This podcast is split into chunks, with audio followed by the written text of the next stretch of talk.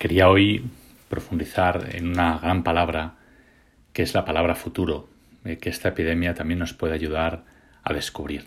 Es una palabra difícil porque precisamente en el tiempo de la epidemia esta palabra nos da miedo. El futuro parece desaparecer. Es propio de este tiempo la incertidumbre, la zozobra. ¿Qué vendrá mañana? Tiene miedo el enfermo, que no sabe cómo se desarrollará su enfermedad, eh, cuando hay un familiar nuestro que está sufriendo también. Tenemos miedo eh, cuando hemos perdido el trabajo, cuando no sabemos cómo irá la economía. Eh, tenemos miedo por el futuro de España, de Europa. ¿Qué viene después? ¿Cuánto durará la epidemia? ¿Qué consecuencias tendrá?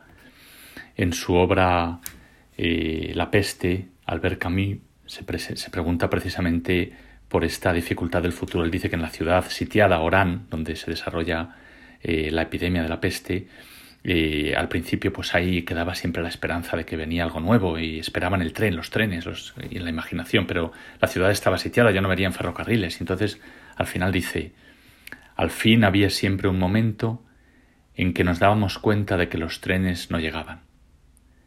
Entonces comprendíamos que nuestra separación de los seres queridos tenía que durar y que no nos quedaba más remedio que reconciliarnos con el tiempo. Entonces aceptábamos nuestra condición de prisioneros, quedábamos reducidos a nuestro pasado y si algunos tenían la tentación de vivir en el futuro, tenían que renunciar muy pronto. Es una frase angustiosa porque cuando una persona no tiene futuro eh, es cuando más se sufre, porque el hombre es, un animal de futuro, está acostumbrado a, vivir siempre por delante, es propio suyo, eh, por eso es tan importante para él proyectarse, eh, estar siempre haciendo planes. Sin embargo, esta dificultad con el futuro que vivimos en la epidemia nos puede abrir una nueva mirada. Podemos eh, entender una profundidad nueva del futuro. No el futuro de mis planes y proyectos, de lo que yo estoy preparando, de lo que controlo, que es necesario, no es malo este futuro, pero es reducido, es pobre. Frente a este futuro está el futuro del fruto. El fruto es algo que sucede en mí, pasa a través de mí pero me supera y no lo controlo, me desborda. Esto sucede con la planta. La planta eh, da un fruto que es mayor que el, simple leño de la planta, que las simples raíces. Necesita de la tierra, necesita del agua, necesita del sol y da algo más. Es la, fruta, con su sabor sabroso, con su frescura, eh, que supera el leño. El fruto es un futuro que va más allá y lo vemos sobre todo pues en la generación de los hijos, en los padres que dan a luz. La madre que da a luz a un niño eh, los dos padres se dan cuenta de que les ha superado. Es su futuro, ha pasado en ellos, a través de ellos, es suyo, no es ajeno a ellos, y por tanto continúa su presente, pero a la vez les desborda. Eh, el futuro de este modo es mucho más rico. Eh, nos enseña de este futuro, en primer lugar, a vivir el presente, porque este futuro no nace huyendo del presente, este futuro del fruto, nace cultivando el presente ese lugar tan estrecho en el que a veces nos sentimos angustiados, ¿no? Como dice, decía Camus en la lectura, reconciliarnos con el tiempo. El futuro es estrecho como la puerta estrecha de la que habla Jesús en el Evangelio. Hay que pasar la puerta estrecha y tal vez se refería a la puerta de un parto. Es estrecha porque estamos creciendo, porque estamos eh, convirtiéndonos en una criatura nueva, eh, porque estamos siendo dados a luz. Y a la vez este futuro, el futuro del fruto, eh, no se reduce a lo nuestro.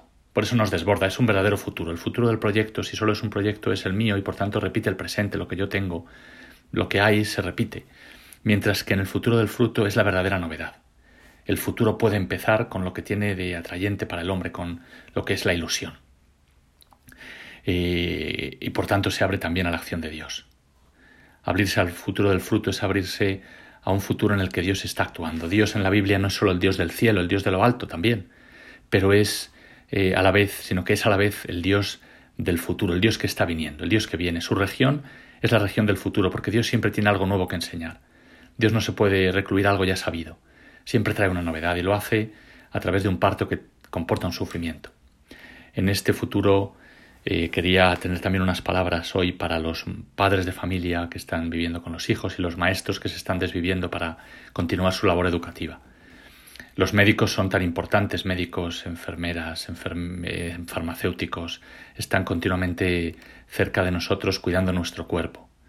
Los padres de familia y los maestros están cuidando nuestro futuro.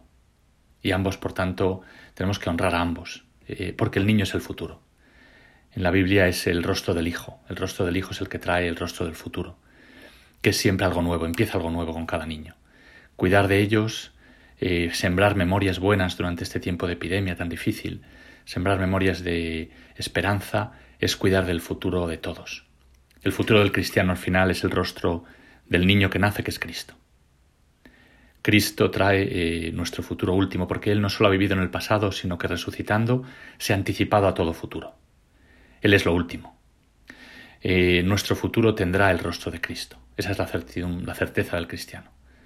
Nuestro futuro tendrá el rostro de Cristo. Y este momento de dificultad, de epidemia, eh, nos llama a aprender que sea cual sea el futuro que venga, su rostro será el de Cristo en su misterio pascual, de muerte y de resurrección. Y esto hace que no solo eh, podamos ser optimistas, por así decir, ante lo que prevemos o ante lo que no prevemos, el optimismo se basa en nuestras previsiones o fuerzas, sino que podamos tener esperanza. La esperanza nos desborda y no defrauda, porque Cristo ha resucitado, la muerte ya no tiene dominio sobre él.